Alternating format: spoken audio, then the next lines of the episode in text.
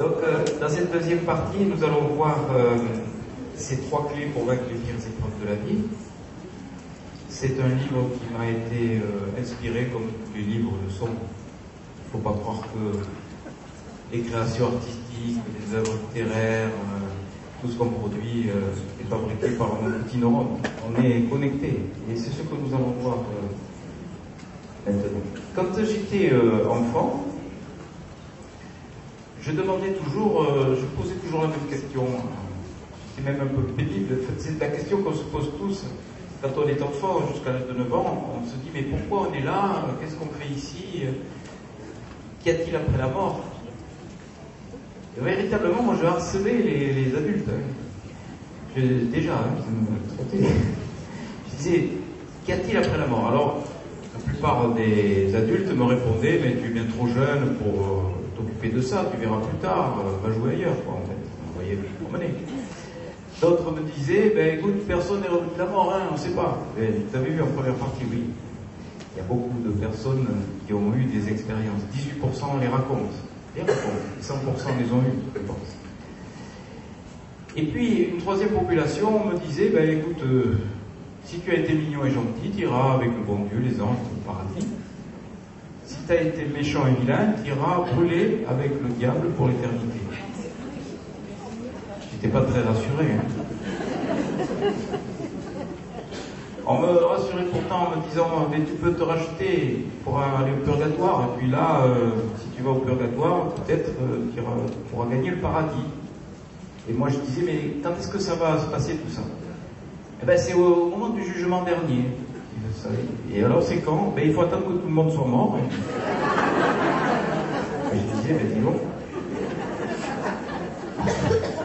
je vais avoir du temps devant moi. Et puis euh, je demandais aussi pourquoi je suis ici. Et quand je posais cette question, je disais aussi pourquoi je suis moi. Et là, je voyais un grand point d'interrogation se dessiner au-dessus de la tête de mes interlocuteurs lorsque je posais cette question.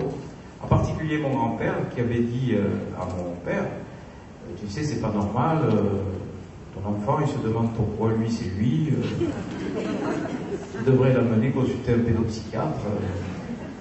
En fait, il manquait un mot à mon vocabulaire, il manquait le mot conscience.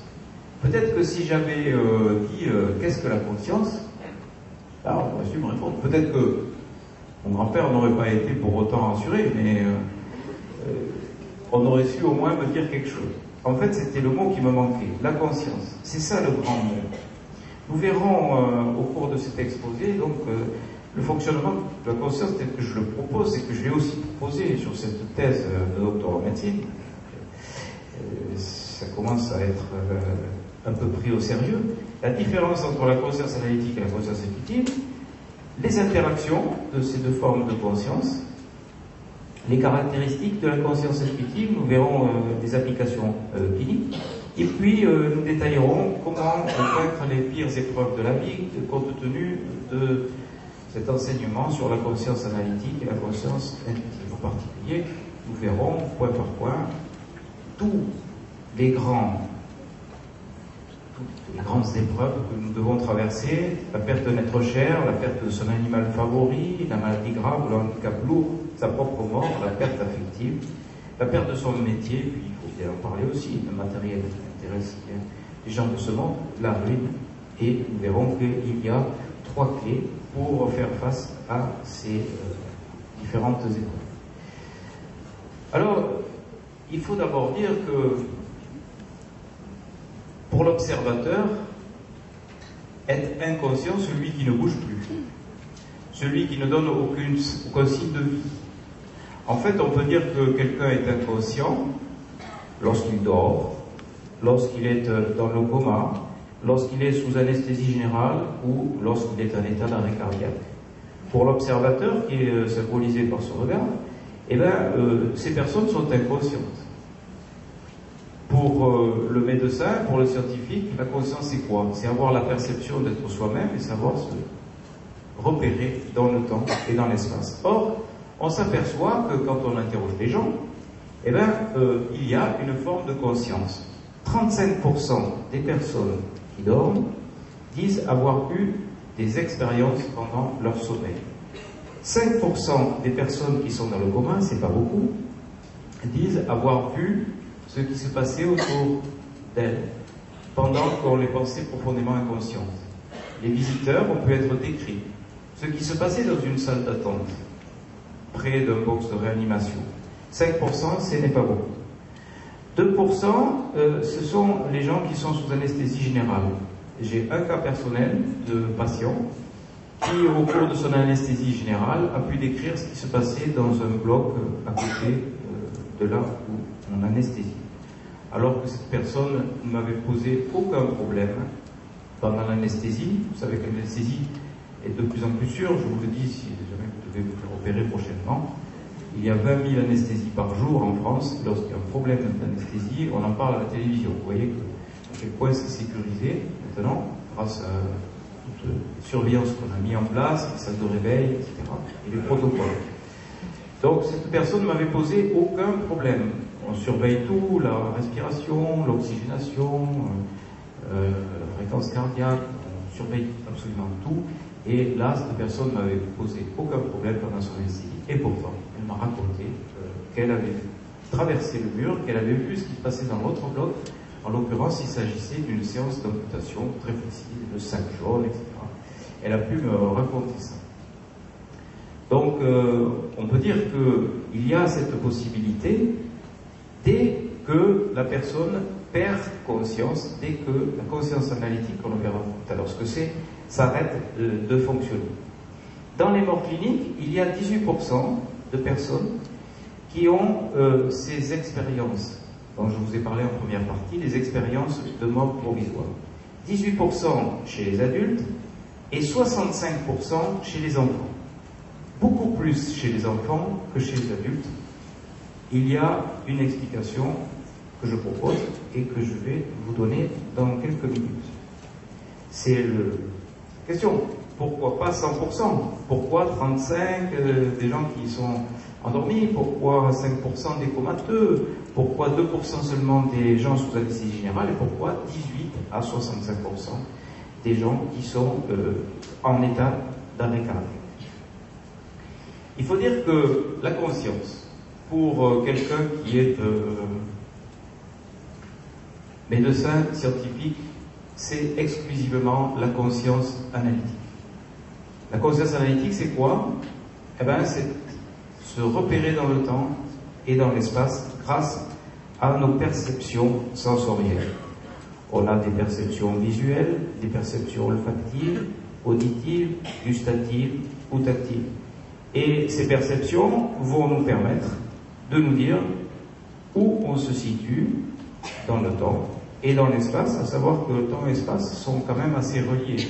Vous savez que vous êtes ici euh, dans cette salle parce que quelque temps avant vous y êtes venu par exemple. Donc les informations sont quand même assez reliées, mais euh, c'est ça la conscience analytique.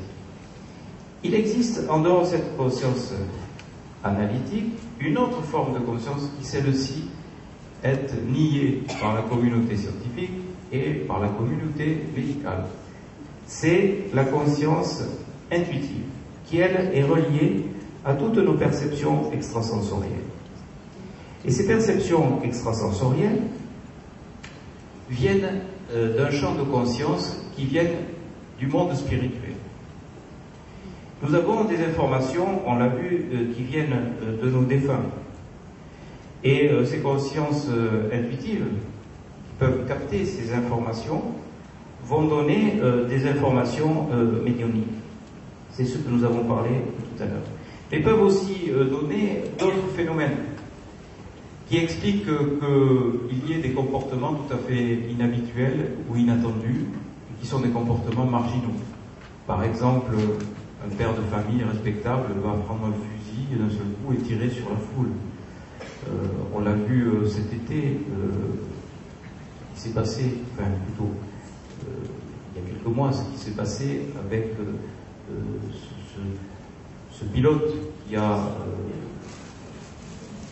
percuté une montagne en traînant avec lui toute une population qui était dans l'avion. on a vu aussi cet hiver un un jeune homme qui a pris son 4x4 et qui a foncé sur un marché de Noël et qui a écrasé des gens. Et quand on l'a interrogé, il a dit j'ai entendu des voix et on me demandait de faire ça. Alors, il se trouve que effectivement, euh, nous, dans nos sociétés occidentales, on, pense pas du tout à ces phénomènes de possession. On pense pas du tout que des esprits mal intentionnés puissent prendre possession euh, des gens à un moment donné pour euh, leur faire faire des choses. Et nous, ce qu'on fait, ben, on les enferme, on les protège et on protège aussi la société par euh, des moyens de contention, on les met dans des camisoles chimiques ou alors on les enferme, on les met en prison, et, tout ça parce qu'on ne connaît pas du tout euh, cette possibilité-là. Et puis il y a aussi euh, des gens qui ont des possibilités d'être reliés à des informations qui sont situées dans un champ d'information qui est au-dessus de nous. Erwin Nasto parle des champs akashiques, Robert Chabrec passe parle, lui, pense au champ morphogénétique, mais euh, on voit bien que c'est la même chose. Nous avons des informations qui circulent et euh, il y a des gens qui sont capables de capter ces informations de façon simultanée, sans qu'il s'agisse parfois, c'est la vérité, mais euh, on dit c'est du plagiat, mais d'autres fois, non. Ce sont des gens qui ont capté les mêmes informations et qui se mettent à écrire le même roman, par exemple, avec des analogies. Euh, les grandes découvertes, que ce soit des découvertes artistiques ou même des découvertes scientifiques, sont faites euh, presque simultanément euh, sur cette planète. On a pu le noter. Les intuitions aussi arrivent de la même façon. Il y a aussi des informations temporelles et des informations qui sont reliées au temps. Comme je vous l'ai présenté dans la première partie. C'est euh, la voyance, c'est euh, la vision à distance, c'est la prémonition ou, l'intuition. Et puis, il peut y avoir aussi un autre euh, phénomène qui se produit, c'est la relation qui peut exister entre une conscience intuitive et une autre. Une conscience intuitive qui est vivante et une conscience intuitive qui est déjà passée par une autre phase, on peut dire, une phase euh, d'émission. Euh, quelqu'un qui se met à se mettre en alerte. Et je reçois beaucoup de courriers de mamans qui me disent avoir été alertées par euh, leur enfant lorsqu'il se trouvait à distance et qui se trouvait très mal. C'est des relations télépathiques. Et je ne sais pas pourquoi, mais c'est surtout les mamans qui ont ça, plus que les papas. Ah, il semblerait qu'il y ait beaucoup plus d'intuition, on parle bien de l'intuition féminine, qu'il y ait beaucoup plus cette possibilité chez les mamans. D'ailleurs, euh, les médiums sont souvent des femmes, et chez les médiums hommes, il y a beaucoup euh, d'homosexuels. Hein. Donc on voit bien qu'il y a une, féminité quand même euh, très aiguisée chez des gens qui ont, qui ont développé cette conscience intuitive. Et puis, il y a aussi, il faut en parler, parce que il ne doit pas y avoir de sujet tabou, et euh, ça me fait penser que je faisais cette conférence euh, dans un lieu particulier, où il y avait une association, et c'était plutôt des scientifiques, et euh, une dame, après, dans les questions, m'a dit, docteur, vous avez parlé, je vous ai très bien suivi sur votre conscience intuitive jusqu'à ce que vous parliez de Dieu. J'ai dit, mais pourquoi? Elle m'a dit, ben, parce que quand on est scientifique, on ne parle pas de Dieu, ça, c'est du domaine personnel, privé, euh, la spiritualité ne doit pas être mélangée. Alors, je dis tout de suite, je ne fais pas de prosélytisme. Quand je parle de Dieu, je parle de, ce qu'on pourrait appeler le grand architecte. Je pense qu'il est logique de, croire qu'il y ait euh, quelque part un grand architecte. Ne serait-ce que quand on voit la création de l'univers, il y a 13,7 milliards d'années, il y a eu cette fameuse explosion d'énergie avec ces milliards de galaxies euh, créées, et euh, ces milliards de planètes qui sont dans chaque galaxie. Et nous sommes une de ces planètes, nous sommes l'un des humains de cette planète, un grain de sable sur une plage qui n'aurait pas de fin, l'infini, il y a de quoi être humble quand même. Et on se dit que, c'est pas moi qui le dis, ce sont les scientifiques qui disent, que si ce Big Bang avait eu un milliardième de seconde de retard d'avance, eh bien, tout ça n'existait pas. Donc, quand même, il faut bien reconnaître qu'il y a eu quelque chose qui est euh, de l'ordre d'un élément que l'on ne peut pas appeler hasard ou coïncidence. En fait, chaque fois qu'on est relié à Dieu, on est relié à l'amour inconditionnel. C'est ça. Euh, tout ce qui est divin, c'est l'amour inconditionnel. Lorsque vous faites un acte sans attendre un retour, eh ben, c'est de l'ordre du divin. Quand euh, vous aidez quelqu'un à traverser la rue, c'est euh, de l'amour inconditionnel. C'est aussi euh, faire un bénévolat quelconque, c'est faire donc de l'œuvre humanitaire, c'est se mettre à se rassembler après grosse émotion collective, comme ça s'est passé après Charlie, par exemple. Il y a eu quelque chose de divin qui s'est passé dans l'humanité lorsque tous ces gens se sont rassemblés pour protester de façon pacifiste. Oui, c'est ça, euh, cette conscience intuitive, elle peut être sollicitée par euh, toutes ces émotions et toutes ces informations euh, qui nous arrivent et qui sont reliées donc à ce que l'on peut appeler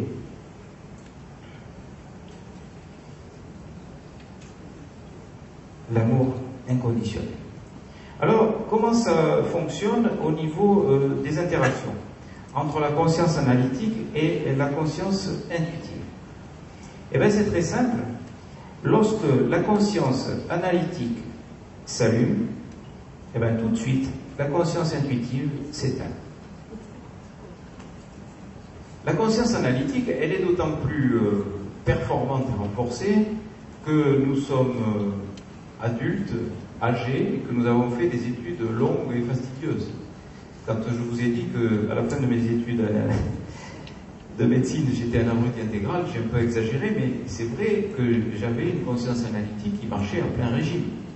Et cette conscience analytique, elle va venir censurer toutes les informations de la conscience intuitive, toutes les informations extrasensorielles. On ne s'en rend même pas compte. On reçoit plein d'informations de la conscience intuitive pendant la nuit, par exemple, ce qu'on appelle les rêves, d'autres appellent les voyages astraux. Mais dès le réveil, la conscience analytique tourne en plein régime et censure toutes les informations qui ont été données. On ne se souvient pas de tous nos rêves, pourtant on rêve toutes les nuits et plusieurs fois par nuit. Dans les expériences de mort provisoire, c'est exactement la même chose. Seuls 18% des personnes se souviennent de ce qu'elles ont vécu réellement lors de leurs arrêts. Et c'est tellement vrai que plus on avance dans euh, la conscience analytique, dans son renforcement et dans euh, ce qu'on pourrait appeler le muscle de la conscience analytique, eh bien, moins on va avoir d'expérience extrasensorielle. Les enfants, par contre, ont très peu de conscience analytique, en tout cas beaucoup moins que euh, nous, qui sommes adultes ont été préformatés par de longues études. Et c'est pour cela qu'il euh, y a ce pourcentage chez les enfants. 65% d'enfants qui avaient vécu des arrêts cardiaques ont eu une expérience de mort provisoire. C'est pas 18%, c'est 65%. Parce qu'ils n'ont pas cette censure de cette conscience analytique qui va essayer de tout mesurer, euh, de tout euh, expliquer par rapport à des références que l'on a eues lorsque l'on a été je ne vais pas dire les victimes, mais les bénéficiaires de nos enseignements quand même, nous ont appris quand même pas mal de choses. Donc cette conscience analytique euh, marche euh, trop pour euh, permettre d'atteindre ce que certains appellent l'état d'éveil et d'avoir une conscience intuitive qui soit ultra performante avec cette possibilité donc de pouvoir recueillir toutes ces informations. Dès que la conscience intuitive s'allume, eh ben, c'est l'inverse qui se passe, c'est la conscience analytique qui s'éteint. Et ça, je l'ai observé euh, chez les médiums, par exemple. Lorsqu'ils étaient en état de médiumnité, eh ben, beaucoup euh, étaient incapables de savoir euh, ce qui se passait au moment où ils ont délivré les messages. Ils sont déconnectés du temps et de l'espace pratiquement. Ils sont dans leur monde, ils reçoivent les messages et ils les délivrent. Et ensuite, ils ne se souviennent même pas de ce qu'ils ont dit. C'est-à-dire quand même la puissance de cette conscience analytique, parce que dès que la conscience analytique s'éteint, ben, c'est elle qui reprend euh, le dessus. La conscience analytique qui euh, s'éteint, eh ben, ça se passe dans, dans le sommeil, toutes les nuits, pendant les comas, Ça se passe aussi pendant l'anesthésie générale, ça se passe, on l'a vu, pendant la mort clinique, pendant les méditations, les prières, pendant les expériences chamaniques aussi, et puis euh, certaines expériences transcendantes comme celles que l'on peut voir lorsque on prend de l'LSD, le Stanislas Grof l'a montré, ou certaines plantes comme l'iboga ou l'ayahuasca. Et ça peut se produire aussi euh, sous hypnose. On peut avoir donc sous hypnose euh, un éveil euh, de la conscience intuitive en masquant les données de la conscience analytique. La conscience intuitive qui s'éteint, eh ben, c'est la conscience analytique qui s'allume. Et ça, c'est le réveil de, sommeil tous les matins. Quand vous vous réveillez, ben, vous avez la conscience analytique tout de suite qui s'éveille, qui va tout évaluer, euh, qui va tout peser, tout mesurer, elle aura forcément malheureux cette conscience analytique. Parce que elle va nous relier au temps, elle va nous relier à l'espace, elle va permettre de nous mesurer chaque fois, de nous évaluer par rapport à l'autre. Cette fameuse conscience analytique qui euh, gonfle notre ego finalement et, qui cherche à tout prix la compétition que représente euh, ma personne par rapport à l'autre, qui suis-je par rapport à l'autre? Voilà. Et cette conscience analytique, finalement, fait beaucoup de dégâts. Elle est euh, indispensable, parce qu'on ne peut pas être complètement branché sur la conscience intuitive. On est obligé de savoir un petit peu gérer dans ce monde matériel euh, les choses. Mais en fait, on a une inflation de cette conscience analytique, en particulier dans le monde occidental. Oui, elle s'allume à la fin de ces expériences de coma, d'anesthésie générale, d'expériences de, mort euh, provisoire, et à la fin de chaque expérience transcendante. Cette caractéristique de la conscience intuitive, eh ben, c'est qu'elle nous euh, relaie au champ de conscience universelle. C'est ce que je vous ai dit euh, tout à l'heure. Elle nous relaye à ce champ en permettant d'envoyer des informations dans la prière. On fait des demandes à l'univers et puis on reçoit, soit sous forme de synchronicité, soit sous forme de perception médiumnique, on reçoit des signes de l'au-delà, on reçoit des informations lorsqu'on cherche l'inspiration. Un écrivain qui se met devant sa feuille de papier et qui va écrire un roman, il ne sait pas du tout ce qu'il va écrire, et il se met à écrire. Vous connaissez peut-être Didier Van Kovlert, c'est écrivain qui euh, a eu le prix Goncourt, qui s'intéresse beaucoup à ces phénomènes-là. Il m'avait invité à déjeuner il voulait savoir mon travail l'intéressait. En fait, c'est l'inverse qui s'est produit. Je lui ai demandé comment il travaillait lui-même. Et il m'a dit que euh, lorsqu'il créait ses romans, il ne savait pas du tout ce qu'il allait écrire. Il était en état d'écriture, me dit-il. Il est en état d'écriture. Il se met euh, donc sur son ordinateur et il écrit. Et après, il découvre presque ce qu'il a écrit. Il peut écrire comme ça pendant des heures sans boire et sans s'alimenter. Et après, il s'aperçoit que l'heure a passé, que mais la notion que c'est pas son petit cerveau qui a fabriqué l'histoire. Il a été connecté à un champ de conscience universel et il a capté euh, donc son histoire de cette façon.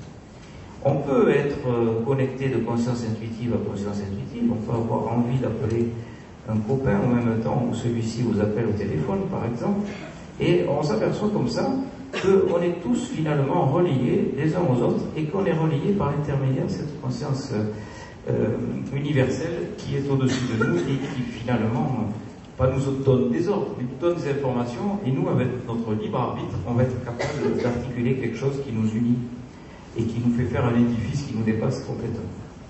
Elle ne disparaît pas au moment de la mort, elle est perceptible que quand la conscience analytique disparaît. Elle est reliée à tous les champs d'information universelle et elle est reliée, bien sûr, aux autres. Alors, euh, compte tenu de ces euh, choses que je viens de vous dire, on pourrait se demander, mais que faire avec tout ça, avec cette logique de conscience analytique et de conscience intuitive indépendante du cerveau? J'avais fait une série de conférences au Canada et euh, on m'avait dit, les organisateurs m'avaient dit, oui, c'est très bien les conférences, mais euh, au Canada, c'est comme les Américains d'ailleurs, ils, aiment bien faire des ateliers. Il faut faire des ateliers euh, parce qu'ils aiment bien travailler par rapport à ce qu'on leur a proposé euh, comme modèle de pensée. Voilà. Alors j'étais bien embêté avec ça. Je me suis dit, mais comment je vais faire? Je vais quand même pas les, endormir euh, avec des vapeurs d'anesthésie dans une salle. Je vais pas faire des trucs comme ça. Et donc j'ai réfléchi et je me suis dit que si euh, ma théorie de conscience analytique, conscience était valable, eh bien on pouvait peut-être les mettre en communication avec les défunts par l'intermédiaire d'une méthode qui est bien connue des anesthésistes, c'est l'hypnose. Donc je me suis renseigné auprès de confrères qui pratiquaient l'hypnose. Vous savez qu'en anesthésie, on fait de l'hypnose et on coupe la conscience analytique, non pas pour euh, les connecter avec les défunts, mais pour euh, couper la perception douloureuse de la conscience analytique. C'est une méthode très simple, hein. n'importe qui peut faire cette, hypnose euh, anesthésique. On a des méthodes de relaxation, de respiration, on les amène dans un certain niveau euh, d'énergie au niveau du cerveau qui les permet de se déconnecter de la conscience analytique. Finalement, on les branche sur la conscience intuitive et on leur suggère un voyage pendant l'anesthésie, ce qui permet au chirurgien d'opérer tranquillement sans que le patient souffre. Ça fonctionne très bien. Donc j'ai appliqué cette technique, mais au lieu euh, de les opérer, j'ai euh, demandé, je leur ai suggéré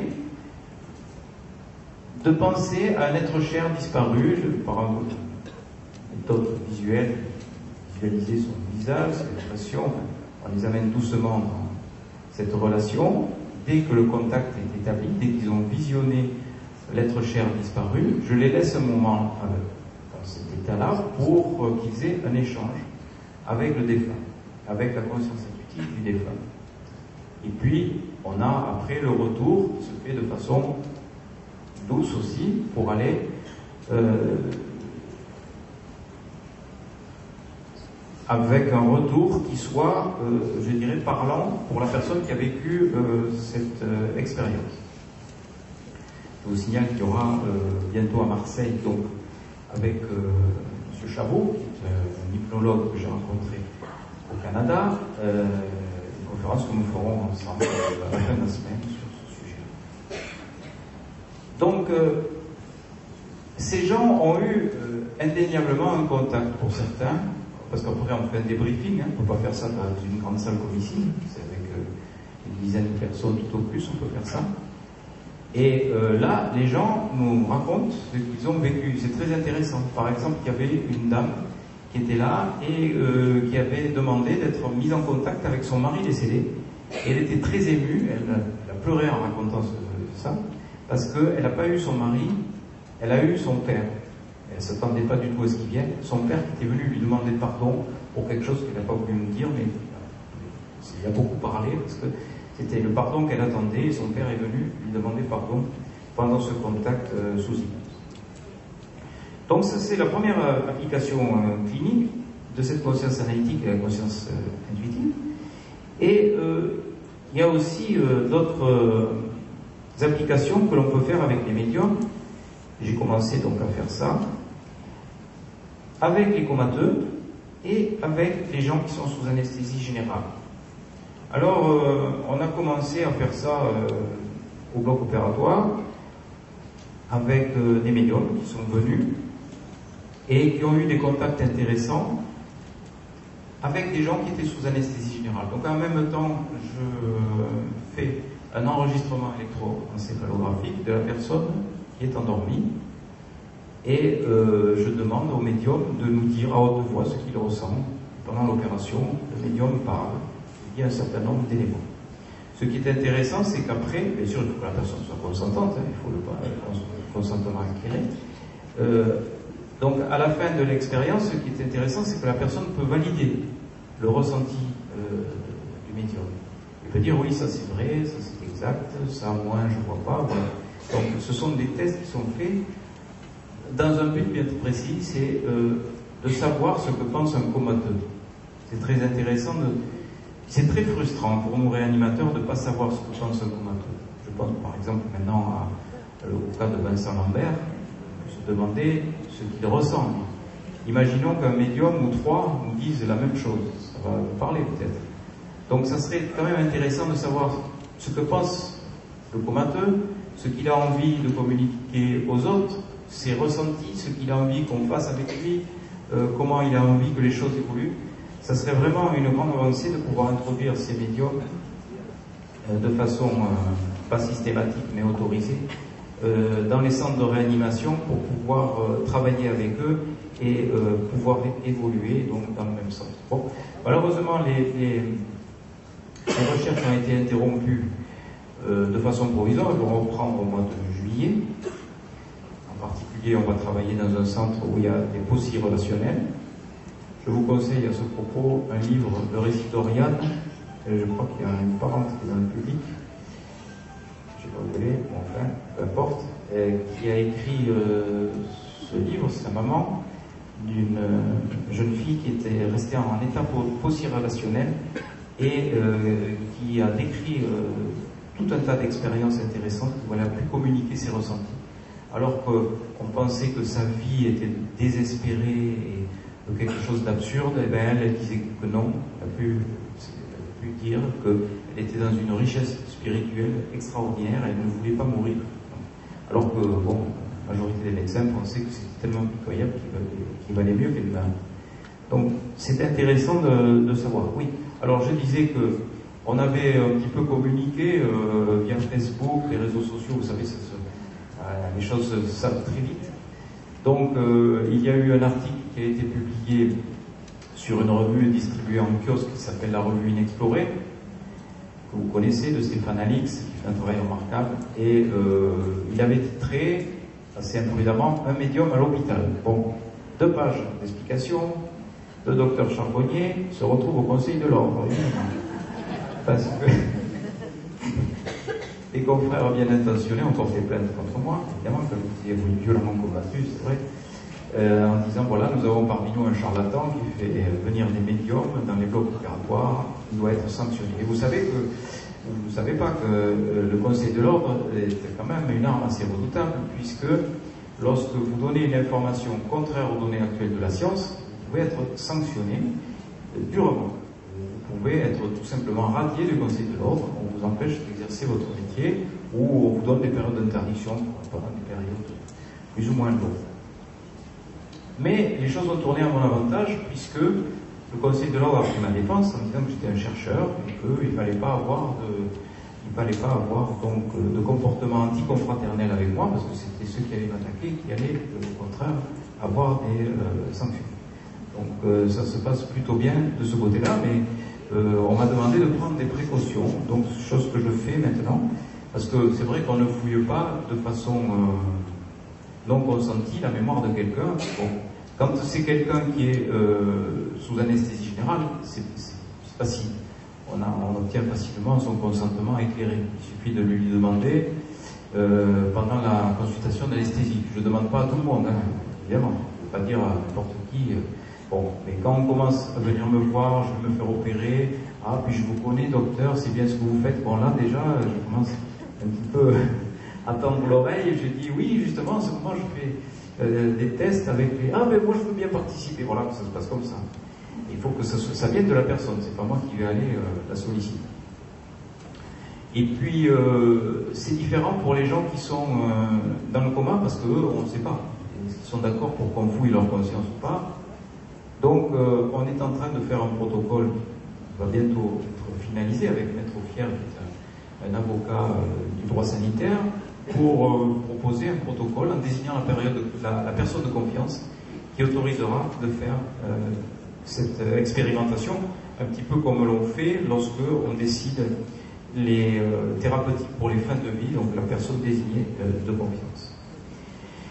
Conscience intuitive du médium, donc avec euh, la conscience intuitive de la personne qui est euh, soit sous anesthésie générale, soit euh, dans le coma, et puis bien sûr, alors là vous le savez, conscience intuitive du médium, avec la conscience intuitive du défunt, ça c'est monnaie courante, on pourrait dire des choses comme ça. Alors, comment peut-on mettre en application ces fonctionnements de conscience avec les pires épreuves de la vie? Eh bien, en fait, ça peut nous aider aussi il n'y a pas que ces applications cliniques, ça peut déboucher sur des choses bien pratiques. Lorsque nous perdons un être cher, nous sommes immédiatement connectés sur notre conscience analytique. Tout de suite. C'est-à-dire, on va penser par rapport au futur, par rapport au passé, par rapport à soi, par rapport à son ego, par rapport à son image. Par rapport au passé, on va se dire, que vais-je devenir sans lui ou sans elle? Par rapport à euh, son futur, pardon, on va dire ça, par rapport à son passé, on dira, je ne connaîtrai plus jamais euh, ces moments avec lui ou avec elle. Que vais-je représenter euh, sans lui ou sans elle? Mon image que je vais donner aux autres sans lui ou sans elle euh, Bref, on voit bien que c'est sur nous que nous pleurons, finalement, nos êtres chers. on pleure sur nous. C'est normal de pleurer. le premier, je pleure, je perds un être cher, bien sûr, j'ai pas un cœur de pierre, je pleure, mais je sais que je pleure sur moi, sur mes manques, sur mes propres manques. Dès l'annonce du décès, on va se brancher sur cette conscience analytique alors qu'il faudrait tout de suite euh, l'évacuer et être branché sur la conscience intuitive. Être euh, en harmonie avec celui ou celle qui va partir de l'autre côté. Le laisser partir. Ça aussi, euh, nous pratiquons malheureusement en réanimation trop souvent l'acharnement thérapeutique, mais il y a aussi l'acharnement affectif qui. J'avais dans mon bureau une fois une jeune femme qui vient me voir et qui me dit Docteur, je ne comprends pas, papa est toujours là et euh, vous me dites, vous et vos collègues, qu'il va mourir et ça fait des jours que ça dure et il ne meurt pas. Et oui, c'est vrai. C'était un patient qui était en fin de vie manifeste.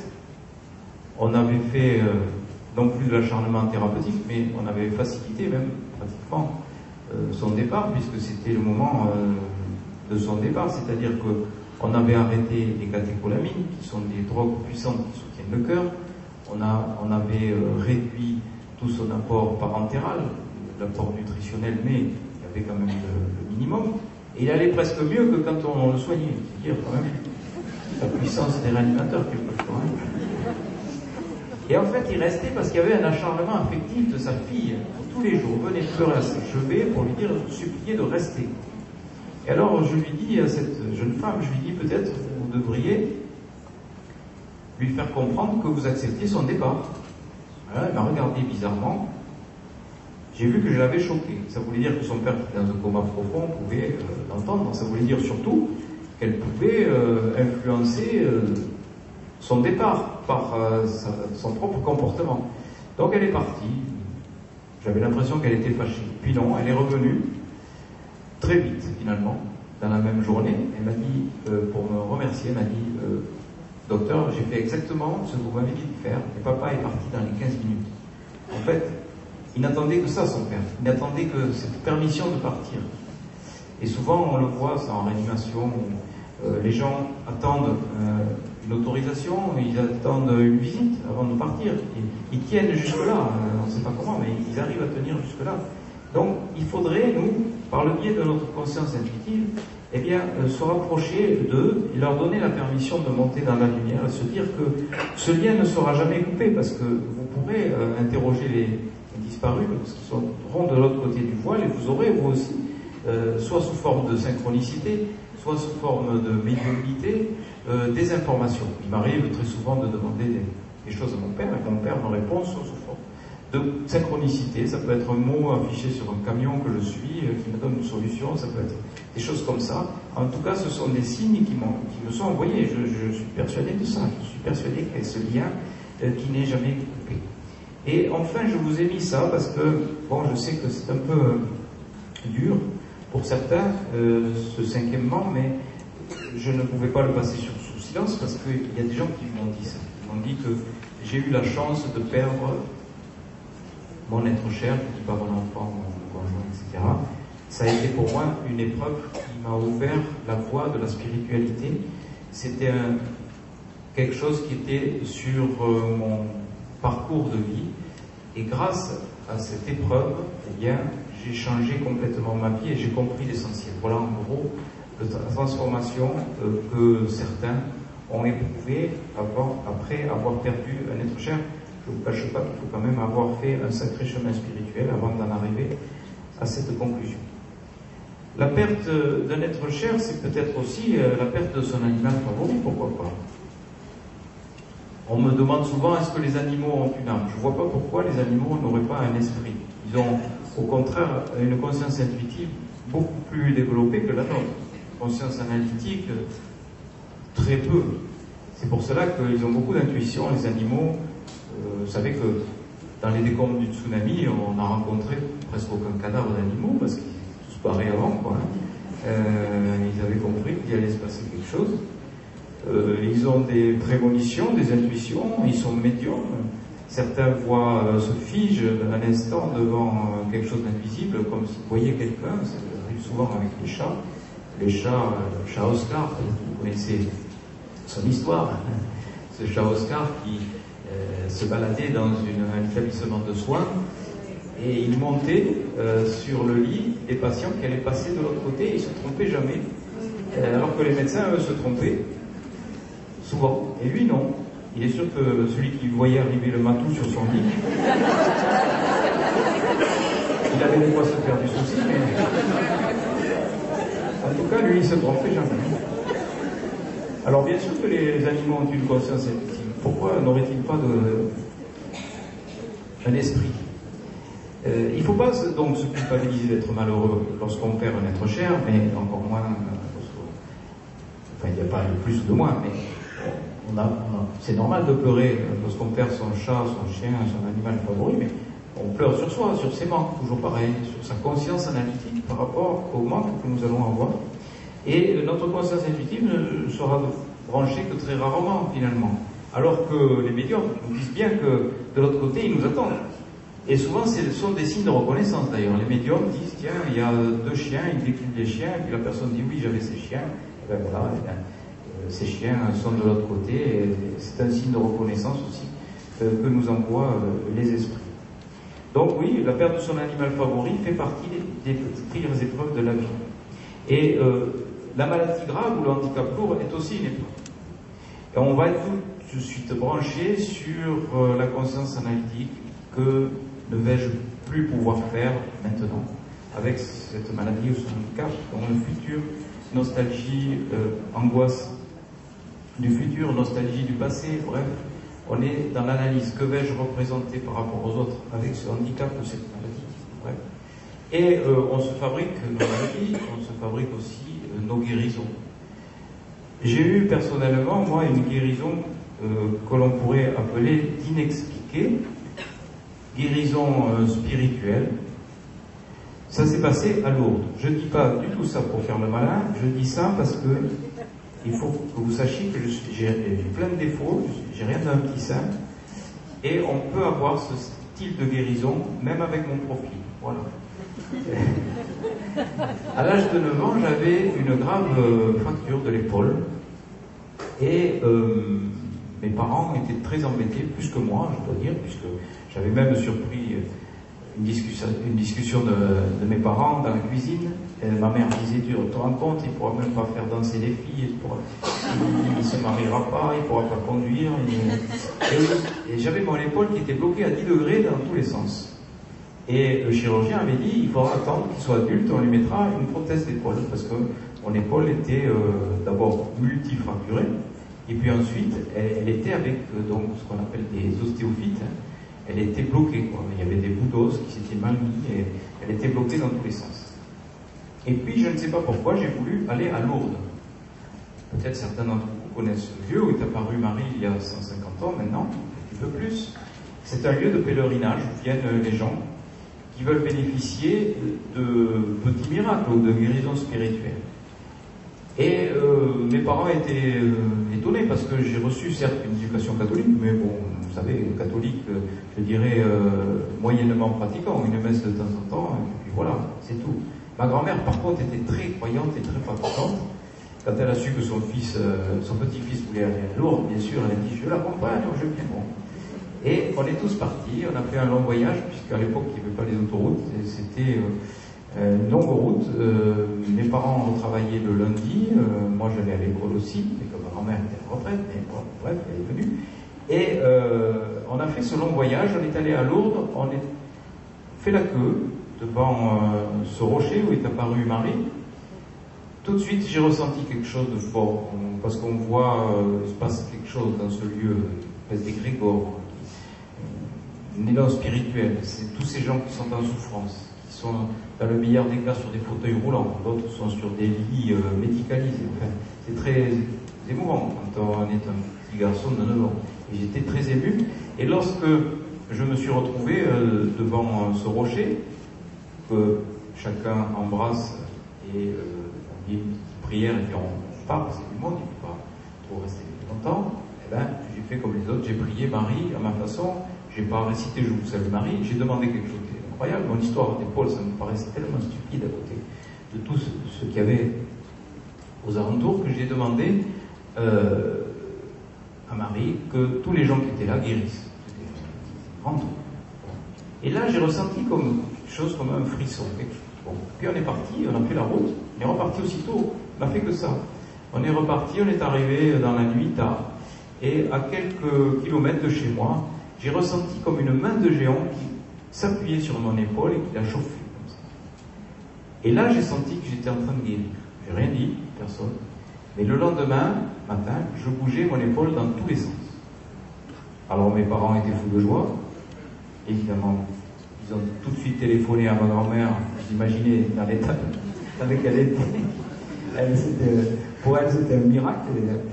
Et euh, le plus étonné, quand même, ça a été euh, le chirurgien parce qu'il a pris un cliché, il a pris des clichés dans tous les sens, il dit je comprends rien, on dirait qu'il n'y a jamais rien eu dans cette époque.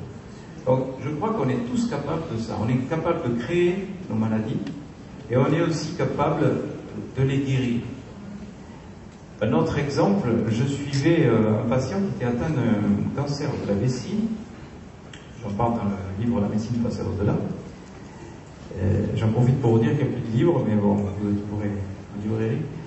Euh, dans la médecine face à l'au-delà, je parle de ce cas. C'est un patient qui était euh, atteint d'un cancer de vessie invasif avec métastase hépatique. Et on lui fait euh, une première chimiothérapie, on le revoit, donc je le rendors, le chirurgien regarde sa vessie avec la caméra, et ça évolue doucement, ça se stabilise.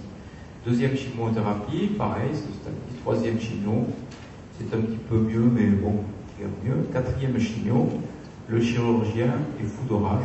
Il croit qu'on s'est trompé de patient. Parce que il faut dire que le chirurgien ne voit pas la tête du patient. Il y a des champs comme ça qui sont disposés. Et lui, il arrive avec sa caméra et il regarde la vessie. Et euh, donc, on s'est trompé de dossier. Qui c'est ce malade? C'est pas monsieur. Eh ben oui, c'était bien lui. Et elle ne comprenait rien. la vessie était redevenue normale. Alors qu'on se proposait donc euh, encore de faire des et euh, on fait un bilan d'extension, métastase hépatique disparue. Alors là, quand même, je vais le voir. J'ai dit euh, au chirurgien, euh, qu'est-ce que tu en penses? Bah, J'ai dit, je comprends rien.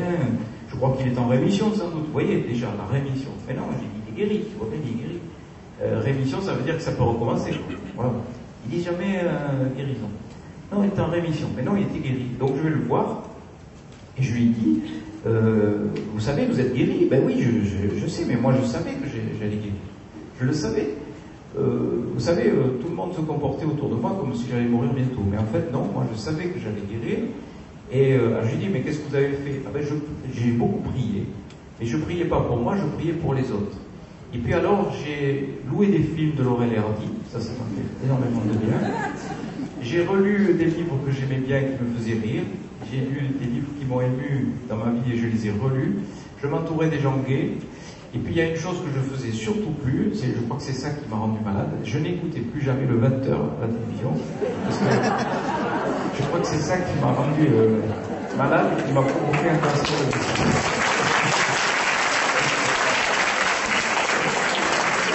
Donc il avait trouvé la solution, il avait guéri la guérison spirituelle, ça existe. Nous créons nos maladies, nos handicaps, nos guérisons. La conscience analytique euh, s'allume dès qu'on les a. Et en fait, nous pouvons nous aider de la conscience intuitive euh, de nos défunts qui viennent nous donner conseils et euh, être reliés aussi au champ de conscience universel. Et beaucoup de patients qui se retrouvent dans des situations de précarité de santé sont mieux branchés. Je pense en particulier à Oriane, qui était dans un état de possible relationnel, sont mieux branchés sur leur conscience intuitive, bien sûr, parce que là, à ce moment-là, la conscience analytique, euh, c'est... Vaincre les pires épreuves de la vie, c'est peut être aussi sa propre mort, et c'est sûr, euh, l'enseignement des expérienceurs. Et euh, vous savez, pas très loin d'ici à Marseille, il y a Éric Dudois, qui est un psychologue, qui travaille à la Timone, et qui se sert des récits d'expérienceurs à travers le livre euh, de Sonia Marcala et de son film Faux départ, à travers mes livres aussi, il m'a dit qu'il est prêt ces livres, et euh, ça fait beaucoup de bien aux gens qui sont proches de la mort parce que ça leur montre que au moment de la mort, tout n'est pas fini et euh, c'est presque le début d'autre chose. Le début de quelque chose qui est bien sûr euh, magnifique. Bon, n'allez pas pour autant vous suicider en sortant d'ici.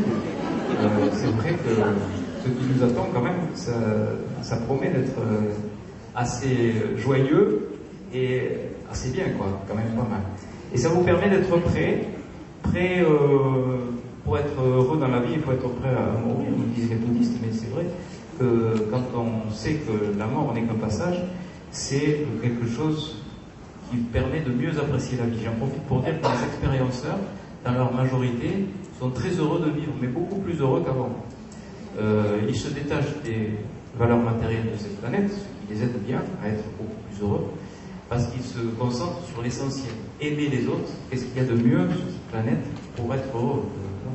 Si vous, si vous êtes au contraire dans la possession, dans la représentation sociale, tout ça, ça va vous rendre malheureux, ça va susciter de la colère, du renforcement de l'ego, enfin, tout ce qui est négatif, quoi, la peur, etc. Donc euh, c'est ce qui permet euh, d'être heureux. Euh, François Brune nous dit la joie de vivre, le bonheur de mourir, là il va peut-être un peu loin. Il dit euh, le plus beau jour de ma vie, je sais que ce sera le jour de ma mort, mais là je trouve qu'il va quand même un peu loin. C'est-à-dire que euh, au moment de la mort, eh le fil ne sera pas coupé, puisque vous pourrez vous aussi à votre tour communiquer aux êtres chers qui sont restés sur ce plan euh, inférieur, le plan dans lequel nous sommes actuellement. La perte affective, ben, c'est la perte donc de l'être cher, mais en dehors de la mort, c'est-à-dire c'est le conjoint qui se barre, c'est voilà, c'est une relation coupée, euh, la mère avec son enfant, par exemple, qui se dispute, qui ne voit plus ses enfants, voilà. Et tout ça, ça va laisser de la vacuité, la vacuité qui va être occupée par la conscience analytique. Qu'est-ce que je vais faire sans lui, sans elle maintenant? Euh, La nostalgie et euh, comment vais-je remplir ce vide euh, Ce vide qui va être rempli avec de fausses pistes, la plupart du temps, avec des addictions, addictions au travail, euh, des gens qui vont se mettre à travailler comme des fous, ou, euh, ou avoir des, comportements pratiquement suicidaires, qui vont se réfugier dans l'alcool, dans la drogue, le sexe, etc. Mais cette perte affective, ça va permettre aussi pour certains de se brancher sur la conscience intuitive et de susciter euh, quelque chose qui est de l'ordre du divin, puisque c'est de l'amour inconditionnel, c'est savoir se brancher sur le pardon. Pardonner à celle ou celui qui vous a quitté, pardonner à votre ami qui vous a piqué votre femme, des choses comme ça. Donc euh, se brancher sur le pardon, dans la perte affective, c'est se brancher sur la conscience intuitive et donc sur l'amour inconditionnel. Vaincre les pires épreuves de la vie, c'est aussi, malheureusement, il faut en parler, la perte de son métier, euh, la ruine, ben, ça aussi, ça peut nous rendre malheureux, surtout si on est très branché sur la conscience analytique, parce que si on est représenté par cette conscience analytique, eh bien, on va être dans euh, le malheur, dans la peur, dans la colère. Euh, la représentation sociale. Que vais-je représenter sans mon boulot et sans un rond Il va falloir euh, réaliser ce qu'on appelle un égocide, c'est-à-dire tuer son ego pour être peut-être le moment de faire un point sur sa vie. Qu'est-ce que l'au-delà nous envoie comme message en nous mettant dans cette situation-là? Pourquoi suis-je dans cette situation-là? Finalement, c'est peut-être pour aller sur un autre chemin et cet autre chemin, souvent, c'est une découverte. Les gens se retrouvent bonifiés après avoir traversé cette épreuve. Donne et tu recevras, c'est pas moi qui l'ai dit, vous qu'on reconnaîtrez la, la, phrase. Se brancher sur la conscience intuitive dans ces cas-là, c'est aussi euh, pardonner à votre patron qui vous a viré, c'est pardonner à votre collègue qui a offert votre place, est celui qui vous a ruiné, voilà. Pardonner, c'est une belle occasion d'être branché sur sa conscience intuitive. C'est une épreuve qui pourra vous faire vraiment euh, gagner euh, en bonheur. Voilà ce que je voulais vous dire sur ces trois clés du bonheur inconditionnel. Première clé, savoir que nous sommes un esprit temporairement Oui, euh, ça, c'est peut-être le plus difficile. c'est cette perception de ce corps dissocié de l'esprit. Je vais vous raconter une dernière anecdote pour terminer. C'est une infirmière qui travaillait avec moi en bloc opératoire, qui était terrorisée parce qu'elle était soumise aux agressions d'un chirurgien pervers, je dire, qui se régalait de l'avoir pleuré. Et euh, elle était son instrumentiste, et chaque fois ça se passait de la même façon.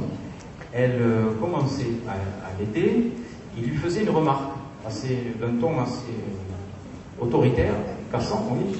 Il lui disait euh, n'importe quoi, il disait vous tremblez un petit peu là, ça va pas. Alors, elle tremblait encore plus, puis et ça finissait de la même façon. Elle posait les instruments, elle partait, et il fallait la remplacer. Et voilà, je vous l'avais dit, comme il fallait pas me mettre cette fille, elle ne vaut rien, etc. Bon, euh, c'était chaque fois pareil. Et euh, un matin, euh, avant que la séance opératoire commence, à peu près vers 7h15, 7h30, avant le 8h de coup d'incision de l'historique du chirurgien, on était dans la salle de repos et on buvait de café, on était tous les deux, et il me dit, je ne sais pas comment faire, moi, avec cet homme. Hein. Chaque fois, ça va recommencer. Je sais que je ne vais pas tenir. vous n'avez pas un conseil Alors, j'allais pas, j'allais pas lui, expliquer la conscience analytique et la conscience intuitive. On n'avait pas le temps. Mais j'ai une idée. Je lui ai dit, vous allez faire la chose suivante. Dès qu'il va vous engueuler, à la première engueulade, vous allez vous imaginer sorti de votre corps.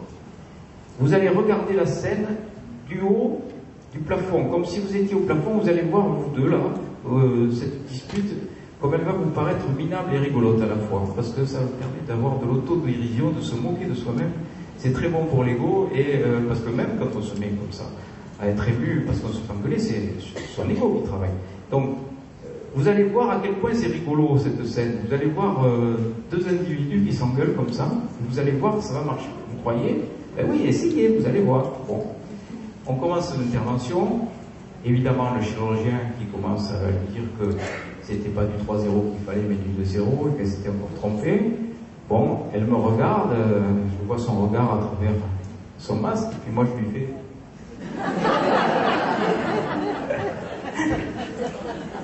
et puis, elle se calme, ses mains ne tremblent plus. Elle fait son opération nickel, à tel point qu'à la fin de l'intervention, le chirurgien lui dit mais vous avez fait de sacrés progrès, je vous félicite. Ah, euh, elle était très, très contente de ça, elle vient me voir, elle me dit ça marche votre truc, je vais dire aux copines. Ah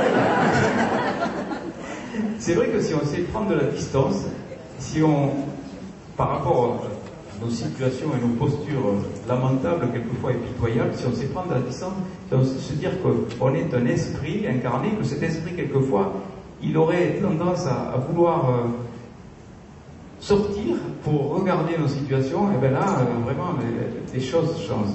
Et ça peut nous aider, ça, euh, tous les jours dans notre vie. Ça pourrait nous aider pour savoir se libérer de sa conscience analytique. Alors oui, différents moyens, en est un, mais vous en trouverez d'autres dans le livre. Ce sont finalement des méthodes de méditation, hein, ça n'a rien de révolutionnaire, mais ça permet de couper la conscience analytique et tout de suite, on se branche sur sa conscience intuitive. Voilà donc ces trois clés. Euh, pour terminer avec cet aphorisme d'Einstein, innover, c'est penser à côté. Oui, je pense que en présentant cet euh, exposé, on a bien pensé à côté. J'espère qu'on aura un tout petit peu. Je vous remercie.